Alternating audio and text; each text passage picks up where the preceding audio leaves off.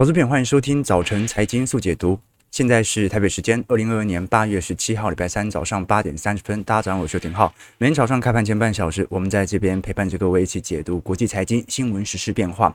那昨天零售股的财报出来了，反而沃尔玛和家得宝的财报在库存水位表现上啊，上升的速度不如想象中来得快哦，一定是往上升了哦。这一次预估把整轮的库存周期调整完哦，就是库存见顶往下弯的那一刻，应该最晚最晚都要等到明年第一季的时候。好，所以我们只能期待它库存上升的速度不要太快。那昨天反而啊，零售股的表现是不错的哦。不过啊，昨天美债殖利率哦，还是有比较明显的上行力道，打击了晶片股和科技股，产生了一定程度的卖压。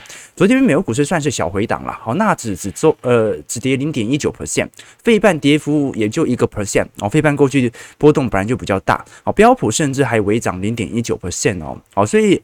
昨天稍微有所回档之后，道琼是大呃这个。小涨了两百四十点啊，这是五月份以来收盘价格首次突破三万四千点哦，所以现在整个美国股市哦，在一个很明显的多头反弹格局当中哦，它是采取轮动轮涨的格局哦。过去科技股拉得比较凶一点点，那最近诶零售股的财报出来之后啊，道琼也适度的做一些拉抬。不过如果是从总经数据来看啊，我们不得否认，那目前仍然是处于一个高度的景气下行格局。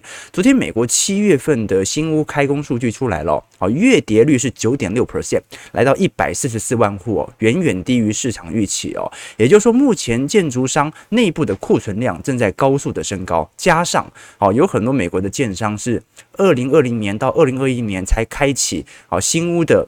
建造哦哦，所以很有可能是二四年、二五年才会完工。那现在哦，已经遭遇库存过高的问题。我们再来衡量另外一项指标，是美国住宅建筑商的信心指数。这项指数已经创了零七年崩盘以来的最长的连续的下降速度喽啊，基本上已经媲美二零二零年了。那我们看到，在整个二零二零年五月份以来，跌破了五十的龙枯线。的时候啊，其实就已经暗示着，目前已经在房市当中进入了高强度的紧缩格局。那除了现在的建材和劳动力成本的上升之外，目前的利率水平的高升是导致房价见顶，而且房这个房屋的信心指数啊高速走跌的主要原因。我们来看一下实体房价。其实如果是从实质房价来看的话，目前还在高档位阶哦，就代表着大家已经买不动了，但是价格下调的速度。并没有那种经济严重衰退的程程度来的剧烈，哦，那因为房市哦，在各国都是重要的资产啦，所以你也不能期待它产生重跌啊，它重跌，那经济肯定是无法软着陆的哦。所以现在房市哦，其实过去几年台湾也一样啊，哦，就是每一次经济在走皮的时候，它都是以盘带跌啊，它也不会给你大跌，它就是不不给你涨而已哦。那我们看到从实质，不管是这个买房者的情绪指数，还有卖房者的情绪指数，你会看到一个更明显的变化。其实卖房者哦，他顶多就是反映通膨，那最后顶多就是把通膨转嫁给消费者嘛。所以到目前，卖房者的情绪指数大概还在二零二零年三月份左右的水平哦。可是如果你看买房者的信心指数啊，情绪指数啊，目前已经创了一九八零年代的新低了哦。啊，也就是说，随着通膨的高升，加上利率水平的大幅上扬。我们上次跟各位提到嘛，美国这一次三十年期房贷利率最高曾经来到接近六个 percent 哦。啊，在年初的时候才三趴哦，那等于是房贷突然多缴了一倍啊。那当然啦，啊，有很多美国人他本身购房啊是处于啊这固定利率啊，但是你只要是呃二零二二年年初买房的人哦，现在所面临的处境啊都是啊这种房贷的呃不管是成数啊，或者说整体利率调升之后啊，对于本身可支配所得的侵蚀。所以在这种利率大幅上升，在昨天呃房市数据十分差劲的情况底下。下，我们反而看到啊，就算就算目前的经济数据并没有想象中来得坏啊，大家的财报也没有想象中这么离谱，但是市场仍然持续的压住通膨，已经完全见顶了。联总会会即将放松接下来的紧缩政策。我们来看一下 FedWatch 哦。非挂许是针对目前的市场投资人，在未来下一次啊，或者未来几次的 FOMC 会议上，预估联总会会进行利率调升的变化。那这次我们看到了九月份升息两码的几率大概是五成七哦，接近六成；升息三码的几率是四成二啊。所以这项数据哦，到目前来看还算是一半一半哦。所以九月份到底是升息两码还是三码，真的是说不定哦。市场的共识并没有达成一致啊。那接下来就要看一下联。联准会是否会在八月下旬开始进行利率紧缩的前瞻指引？怎么说呢？啊，通常我们在看到过去几次，只要在利率决策会议前啊，联总会通常在前一个礼拜到两个礼拜就会奠定整个市场的主基调，最后它会造就市场的预期来进行这个利率的调升。那当然哦，这个它的传导路径有很多，有可能是让底下的官员来进行相关消息的释放，也有可能。是直接找《纽约时报》或者《华尔华尔街日报》的记者来做采访啊，但不管如何，现在整个市场的情绪啊是。其实升息两码三码都 OK 啊，大家大概知道，诶，今年软着陆的可能性开始有大幅上扬的一个机会在。当然哦，这最重要的通膨能否下弯，它是联总会的最后底线。如果通膨没有高速下弯，那么联总会的紧缩力度肯定还会再加强。毕竟现在经济没有想象中来的那么糟，当然是多累积一些子弹，等待明年或者后年还有降息的机会。那我们看到，其实现在整体通膨哦，造就最为明显权重的几项。因此哦，基本上就是分别是能源价格啊、新车和二手车价格以及食物价格。好，那我们看到哦，像是小摩把它认定为哦这个可转移性的或者说可大幅变动性的通膨，但是有一些通膨率哦，它是属于 sticky 哦，就是属于高强度粘着性、僵固性的通膨，比如说租金价格，比如说呃交通价格。比如说一些核心消费啊，柴米油盐酱醋茶，而且必须消费啊，这个核心 CPI 这些是不会变动的啊。那如果它变动了，那就是经济开始进入衰退。好，所以现在联总会必须在两项通膨哦，就是食物和能源价格的通膨必须做大幅度的压制，但是不能影响到。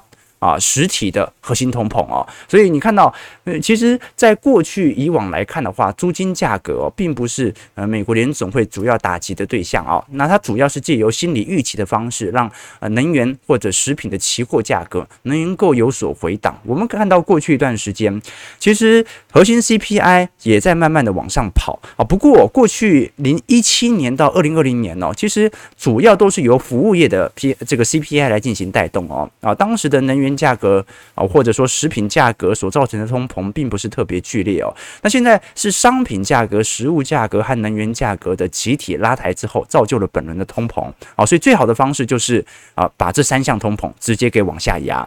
那联总会现在有没有可能进行更强度的紧缩政策呢？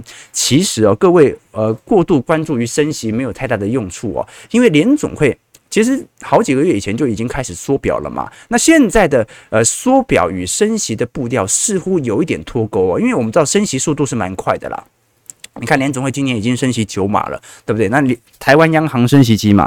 台湾央台湾央行升息一点五码嘛，对不对？所以你说台币不贬才怪嘞。可是我们看到联总会的呃缩表行为哦，简单来讲了，我们以前讲联总会做宽松，资产负债表开始扩张，就叫做扩表嘛。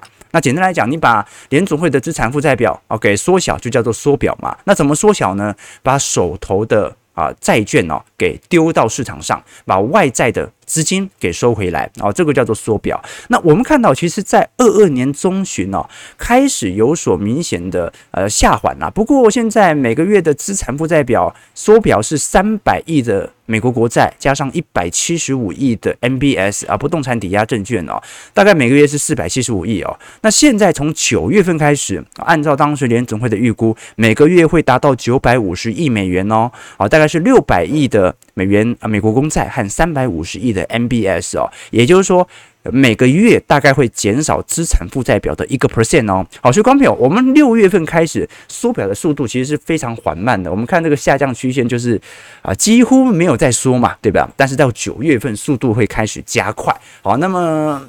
缩表的同时，是不是暗示着升息的力道可以稍微放缓呢？啊，这是值得大家来多做一些留意和观察的哦。那的确啦，啊，最近小摩和大摩所出炉的报告啊，都在标普百指数和道琼即将回到年线这个关卡，然后开始采取了新一步的分析哦。那摩根大通小摩啊，是过去一段时间少数最为看多美国股市的重要投行之一。那现在的股市的趋向的确越来越倾向呃小摩当时的预估哦。那这一次小摩认为。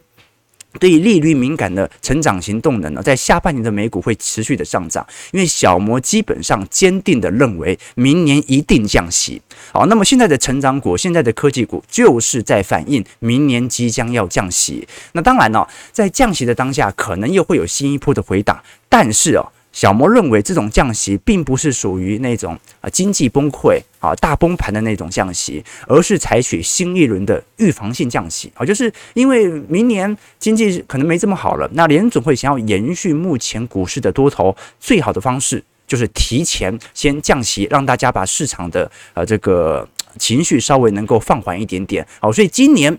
多升一点点啊，可能股市啊都会持续的先反映明年的乐观，但大摩就不这么认为了。大摩甚至认为今年标普百指数连年线都不一定可以突破。待会我们看一下标普，标普其实现在已经快要破年线了，或者说大摩认为说今年呐、啊、可能年线仍然会守不住哦，因为。大摩的看法认为，哦，美国的反弹趋势哦已经太强烈的，目前的宏观经济政策和公司的盈利状况对于美国股市是十分不利的，哦，那这就产生了脱钩。我们过去跟各位聊到，哦，如果你细看小摩跟大摩当中对于美国股市本益比的呃预估图，哦，或者个股相关的报告啊，针对重要权值股哦，你会发现有点脱钩的现象。为什么大家的 EPS 都一样？现在大家看的股价也一样，但是大家所预估的本益比不一样呢？因为所有的投行都在预估前瞻十二个月之后的本益比，那十二个月之后的本益比，你就要用十二个月之后的 EPS 来做对照啊。所以现在问题就是，小摩把十二个月之后的 EPS 啊调得很高，还有成长空间，所以它的本益比看起来很低。那现在机器是不是很便宜？所以小摩拼命的买啊。那大摩就不一样了。大摩认为明年的 EPS 会非常低，明年会产生严重的经济衰退，所以现在本一比除下来看起来就很高了嘛。好，所以这是两方投行目前哦稍微在机器角度有一点脱钩的原因。那至于。我们的想法如何？我们在会员资产部位当中也跟各位分享了嘛。好，我们更倾向于用当下的现金的数据来观看整个景气循环周期的变化。好，所以哦，不会是动能投资者一定要预估到最低点或者最高点，相对低点、相对高点就是周期投资者进行资金调配的时候了。我们看一下礼拜五的呃礼拜二的表现，道琼工业指数上涨两百三十九点，零点七 percent，收在三万四千一百五十二点，道琼站回年线。那投资朋友啊，道琼站回年线了，标普五百指数哦是快要逼逼近年线，昨天上涨八点零点一九 percent，收在四千三百零五点。好，昨天主要还是由一些传产股、零售股来做带动了。好，因为昨天零售股的财报不错嘛。那纳指的部分科技股表现就没这么好了，纳指的部分小跌二十五点零点一九 percent，收在一万三千一百零二点。好，离年线还有一段的距离，不过啊，在昨天月线和半年线已经形成了黄金交叉。好，那月线。目前跟基金也是黄金交叉，其实它已经双重的黄金交叉了。那么费半的部分小跌三十一点一点零三 percent，在三千零四十五点了啊，跟标普啊跟纳指的表现其实差不多。那昨天因为费半哦。本来就是波动度来的最大的哦，台积电 ADR 昨天是下滑了一点七七 percent 哦，好，所以今天台北股市呃开盘啊，系统单的卖压应该会涌现，所以可以刚好可以看一下台股这一阵子能不能把季线给站稳啊，或者只是一个呃。假站上而已，或者只是一个假突破哦，值得观察了。我反倒会觉得哦，美国股市在整个费半的角度来看啊，本来它的波动度就比较大一点点哦，所以我觉得反而对于费半或者纳指哦，你可以保持着一种更宽的衡量空间啦。我们以前跟投资朋友分享了，我们做周期投资啦，依循着乖离啊，找寻中长期向上的指数或者股票，选择低基期的时候建仓啊，不只是赚取更多的报酬，也是尽量让自己所亏亏损的金额能够明显的受到压制哦。这一次我们在整体的资产操作部位当中，如果我们是我们的会员投资朋友，应该也是有目共睹的啦。哦，短期内的股价真的很难猜哦，每一次我们都猜错哦，每一次我在直播上分析，有时候短期哦说今天涨明天跌，没有一次猜对的哦，这个就是周期投资者的悲哀，你永远无法短掌握短期内股价的随机波动，但是中长期的周期它永远都会再度的发生。所以呃，其实昨天有投资朋友询问我说，到底用什么样的方式是可行的？在整个投资市场上，为什么存股就不行？其实我也没有说存股不行啊，只是说每个投资策略哦，它都必须要依循着一定的逻辑。首先，你必须去判别你所使用的投资策略过去的回测有没有效。如果你回测发现这套策略根本就赚不到钱啊，比如说你是要股价净值比低于一点六，还是本益比啊低于十一倍，还是你要选择带量突破啊红三兵的时候，都可以，但是你必须过去的回测资料有效，而且必须长年期的回测，至少要包含一个牛市和一个熊市。那第二个，你要合理的说明为什么你这个策略是有效的，它的策略的隐含的逻辑是什么？是追涨杀跌，是买低卖高，还是怎么样？那最后啊，你必须合理的说明为什么未来的绩效也是会是。有明显的正报酬，为什么？因为以前适用的年代，以后不一定适用啊。你在一九八零年代买巴菲特所持有的传产股，可口可乐、美国运通啊、喜诗糖果，那当然现在的绩效很亮丽啊。但是从现在开始，你投资这些传产股，你觉得未来二三十年涨最多的会是这些股票吗？那就不一定了。那最后一件事情呢，是各位要合理的说明哦，就是这个方式如果被大家知道了，未来还是有效。你像。价值投资或者指数型投资，它就是一个明显大家都知道可以用的方式，但是未来还是有效。为什么？因为它永远就是跟着大盘走嘛。你唯一没效是大盘崩跌嘛。那就是说明很多人他知道这个方式，但是他没办法像你一样稳稳的赚。周期投资者也是啊，周期投资者是标准的左侧逆向投资者啊，所以每一次都是股市大跌的时候，我们才来进行资金的部件啊。但是我们知道。大多数人做不到这样的一个决定，心态承受不住嘛。好，所以哦，呃，你要有特别的心态哦。啊，人家讲说这个物以稀为贵啦，好，就是说少的东西哦，不代表没有用处，或者说不受到大家的这个关注，而是少的东西哦，才能够是你在投资市场当中长期稳定获利的关键。刚才我还在跟小编聊天，聊大学有趣的事情呢。这以前我们大学的时候，因为浩哥是读清大嘛，那清大这个特色很明显，男多女少啊。那时候很喜欢一个女孩子啊，那个暑假呢，啊，他就问我说，可不可以载她回学校去暑修上课？那那时候我们外宿嘛，都是住同一栋宿舍啊，那住我可能楼上吧。那我想说不错啊，想说啊，那时候单身嘛，那想说有没有机会，然后就有时候就。嗯，可能每个礼拜会骑机车啊，载他两次回学校嘛。后来感觉怪怪的，后来发现不对啊，他好像有问身边的朋友，他好像已经有男朋友了。那我就问他，我就很直接，我说：“哎，你有男朋友了，你怎么还叫我送你啊？你不会叫你男朋友送你回学校就好了？”他说：“哦，呃，是这样子啦。我想说，也让我男朋友休息一下。我想说，靠。”啊，那个时候我一天到晚去嘲笑旁边的那个物理系啊、电机系啊，那女生更少嘛。啊，我就嘲笑他们都工具人啊。想不到我也是。哦，后来我毕业几年哦，开始做啊财经媒体啊，做了几年之后，身边的记者越来越多。哦，那大部分都是世新毕业的嘛。哦，我才发现我那时候选清大是严重误判啊。这个，所以物以稀为贵讲的是什么？啊，我们我们讲的不是说世新女生比较多，或或者比较好怎么样哦？啊，清大也不错，只是清大女生少，所以哦，你就会产生严重误判。OK，方法也是哦，没有人使用的方法不代表无效的，但是肯定要有特别的心态才熬得过。所以，关键我们现在选择了一个比较少人所使用的周期投资的策略。那会代表的说，当大家都知道周期投资之后，那每个人都来跟着我们抢着对做，最后就不会有周期了吗？不会哦，我们一样是属于少数的投资人所采取的思维，大部分人所采取的投资思维是什么？还是追涨杀跌嘛？哦，所以我们待会从台北股市的层面也来跟各位做一些分析哦。好，我们马上来看一下财报面的部分。财报的部分哦，像昨天沃尔玛啊、哦，都很明显有财报优于预期的表现。基本上它的表现也不是多好啦，哦，只是说它没有想象中来的这么惨而已。营收成长率大概还有八个 percent 啊，不过那很明显嘛，通膨都已经九个 percent 了，它营收成长八个 percent 啊，啊，不过全年的获利预期啊也稍微有所调升。那像是家得宝的部分哦，也上扬了四点零六 percent，来到三百二十七块美元哦。那其他的股票啊，零售股像是目标百货。百思买啊，罗斯百货都有明显的上扬哦。那家得宝像昨天哦，也留了一根大长大长红了。好，调整之后的每股获利是五点零五美元，也比市场预估的四点九四美元还要来得高。好，所以现在反而有趣的迹象是什么？就是说这一些企业啊，其实财报仍然在下行区间啦。啊，大家都知道未来几个季度只会更惨，不会更好。但是啊，当时。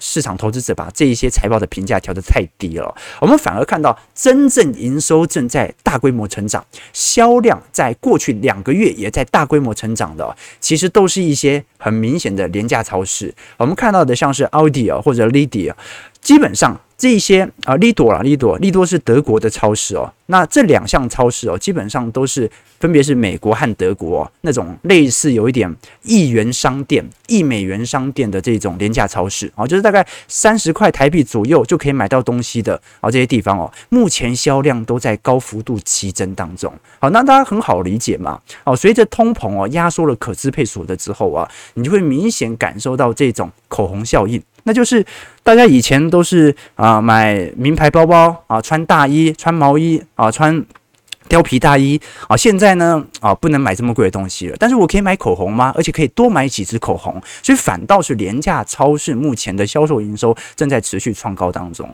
好，这张图表是美国民众的可支配所得，我们可以发现中长期它会反映通膨嘛，哦，所以它会有一个稳健的向上的趋势线。那通常它跌破。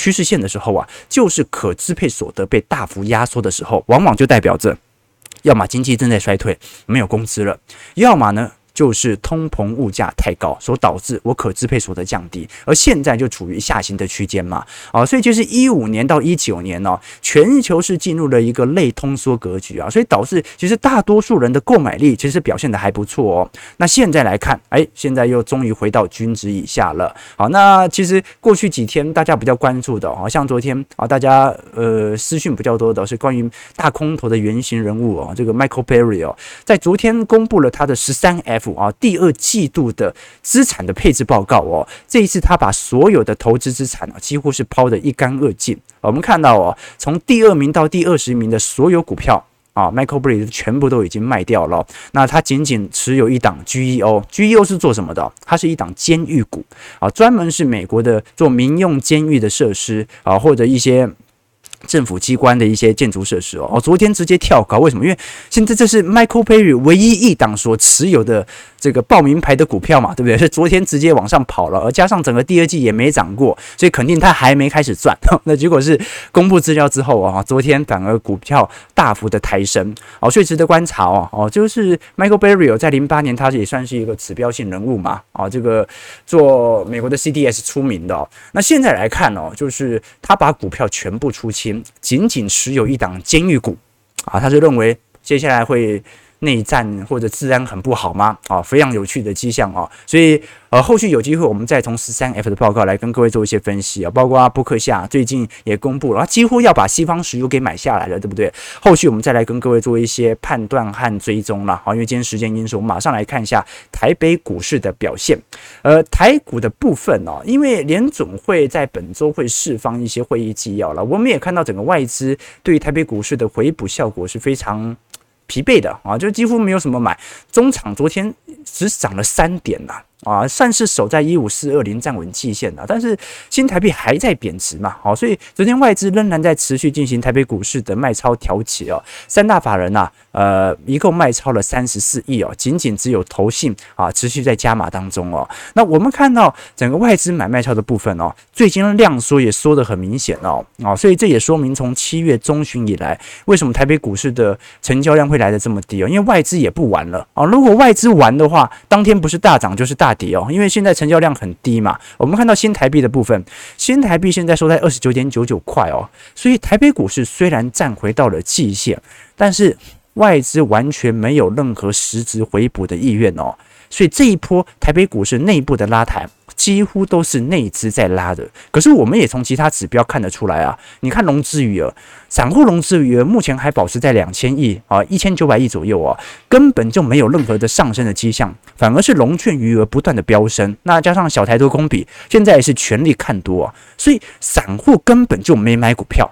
那谁涨的？为什么七月份以来涨到现在？主力在拉。哦，所以观众朋友，现在是外资已经淡出市场了，内资正在对坐哦，法人跟散户正在对坐啊，啊，很有趣的迹象哦，那就要看一下最后谁是赢家喽啊，这个是目前我们看到，呃，你看嘎空手的，呃，最近嘎空手近期的成交量哦，平均大概在两千亿左右哦，那融资没有大幅的增加，你就可以理解哦，现在这些主力手上的货或者内资手上的货没人买。外资也不买，对不对？那散户全部做空，那我现在手上一堆货，我要抛给谁？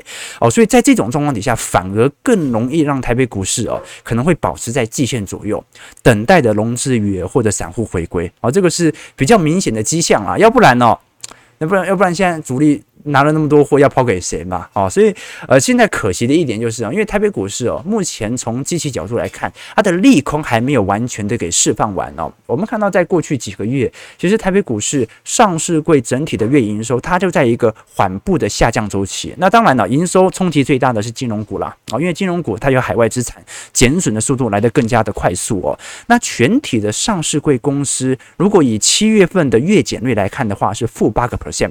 可是如果是从年年增率来看的话，还是有七个 percent 哦。所以，观众朋友，今年七月份赚的钱还是比去年七月份赚的来的多哦。只不过创高的家数只剩下九十九家了啊，这就说明了主要都是靠台积电在撑了啊。所以现在的问题就是什么？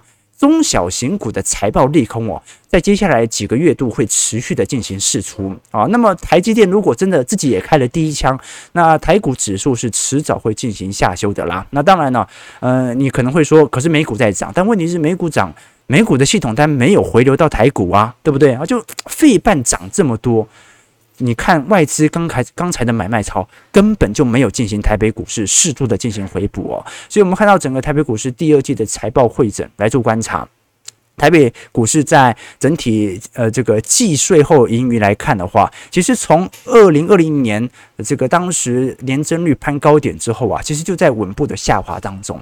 哦，那么按照景气趋缓的逻辑哦，它基本上会来到负增长了。我们看到像是一八年或者二零二零年，呃，每一次的库存循环周期啊，台股的上市贵公司总会有亏损的时候，不可能完全不亏损啊，不可能那种标准的软着陆，在获利减少的情况底下。完全打底之后再上不太可能，应该会至少有适度的亏损之后再向上，所以在这种角度来看的话，就值得观察了。我们包括从联发科和高通哦，近期的库存水位就可以理解了。我们都知道这两家做五 G 晶片是出了名的，但目前的库存周期水位哦，各位把它拿来跟二零一零年来做比较，你就可以完全理解啊。目前全球所遭遇的库存水位周期哦，来的是最佳猛烈的，所以。你说能够那么顺势的把整条库存周期调整完吗？不一定啊，所以真正能不能啊有救命稻草，把全球股市啊在明年第一季能够正式的软着陆，库存周期调整完的那个关键因子，就是联准会。好，联准会会不会降息，基本上就取决了明年一整年的走势和方向，对吧？啊，光美要知道哦，今年五 G 智慧型手机的出货量啊是比去年来的多的哦。可是今年的库存是史上最高，所以今年我们看哦，啊，光是从高通和联发科来看，就有手上有一半的货库存量是完全完全不可能卖得掉的，在今年。好，那么科技产品都有它的过季的问题啦。好，所以在这种状态底下，是值得大家多做一些留意和关注。的那最后，最后我们聊一下 ETF 哦，因为昨天啊零零八七八啊进行除息之后哦，而规模再度的暴增哦。现在在昨天高股息的 ETF，包括零零五六和零零八七八，昨天是持续的创历史新高啊，在规模的记录哦，所以这个可以暗示一个现象哦，就是虽然现在散户做空意愿很浓啊，但是纯股族买金额的意愿是不断在上升当中的。其实从呃月增率来做观察的话，有很多的 ETF，其实从六月份、七月份已经稍微有所松动了，然后就是最为明显的啊，你像是一些呃电动车或者半导体型的 ETF 哦，已经有散户呃逐步的停止定期定额的现象，但是高股息的 ETF 哦，现在仍然在持续发酵当中。我们看到国泰永续高股息哦，其实在过去一段时间哦，差一点要破发了哦，当时快要跌到十五块的发行价，不过后续随着台北股市的反弹，目前大概收在十七块左右哦。其实各位很好理解啦，你不止投资这种高股息 ETF，今年投资很多的个股。本身殖利率表现都会非常亮丽。我们来观察一下，今年以来，呃，台北股市的平均现金股利殖利率哦，其实大概是四点五个 percent 哦。我们讲的是现金股息哦，还不包括不包括股票股利哦。所以平均而言就已经四点五 percent 了。你更不用讲那些高于五趴六趴的这些呃上市贵公司企业。现在在整个上市上柜公司企业当中啊，七趴以上殖利率的公司哦，有两百六十六家，占比加数大概是十五个 percent。五趴到七趴殖利率的、大概占了三百三十四家，有十九个 percent。三趴到五趴有三百八十家，占了二十一个 percent。所以这样加总就看得出来哦。光是殖利率三趴以上的个股哦，就已经占了接近有七成了，六成七成的台北股市的家数了。所以今年为什么殖利率这么亮丽？就是因为今年股价大跌嘛，大家都在去库存，所以股价很低。但是今年配的息是去年的获利啊。呃，所以你今年就看到一个非常畸形的现象，就是啊，那股价呃很多档都在贴息啊，但你像华硕对不对？但是问题是资利率都很高啊，那大家就要稍微有一些啊这个区分了，啊，就有些股票它的确有常年稳定的配息，有些股票只是偶尔配一年。那今年股价特别便宜，所以配得特别高啊，所以大家稍微做多做一下留意哦。好，九点零一分，感谢各位的参与，我们看一下投资朋友的几个提问。OK，啊，底下说浩哥不是工具人啊，是洋巨人，什么什么东西？什么东西啊？哈，我我居然念出来了，浩哥的青春呃青涩回忆啊，是啊，对不对？OK，这个。莱巴贝尔说：“所以现在 ETF 狂出，的确啦，哦，ETF 筹码真的是有一些松动的迹象。不过认真存的人还是持续存下去嘛。呃，明星说：浩哥早安哦，好久没早上跟您看直播了哦，好久不见哦。想请问浩哥，觉得美元现在已经在历史高点了吗？联总会的升息会让美元持续创高吗？谢谢啊，我认为，我认为啦。”美元的最高点有可能已经看到了啊，有可能已经看到了。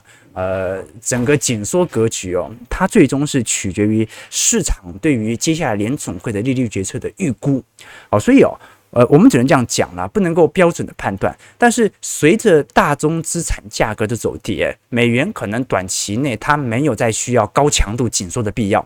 好，这个是我的想法啊。那相反的啊，如果大宗资产价格又起来的话，那美元当然就有持续紧缩的必要。那也。取决到整个联总会的紧缩政策的意愿，好，所以现在大家认为美元最高点已经见告了，其实是在预估明年的降息循环即将要发生。好，那当然了，很有可能是明年采取降息循环的时候，刚好又是遇到新一轮的经济风险，那外部性冲突谁不知道？但是如果有外部性冲突，美元所造成的升值，那也不是紧缩力度所造成的美元升值。而是恐慌情绪、避险情绪对于美元系统单的一个回补，哦，所以我会认为说，没有意外的话，美元的最高点应该已经看到了，应该已经看到了。但是美元的最高点已经看到了，其实并不代表着台币就一定会开始走升哦，哦，这不一定。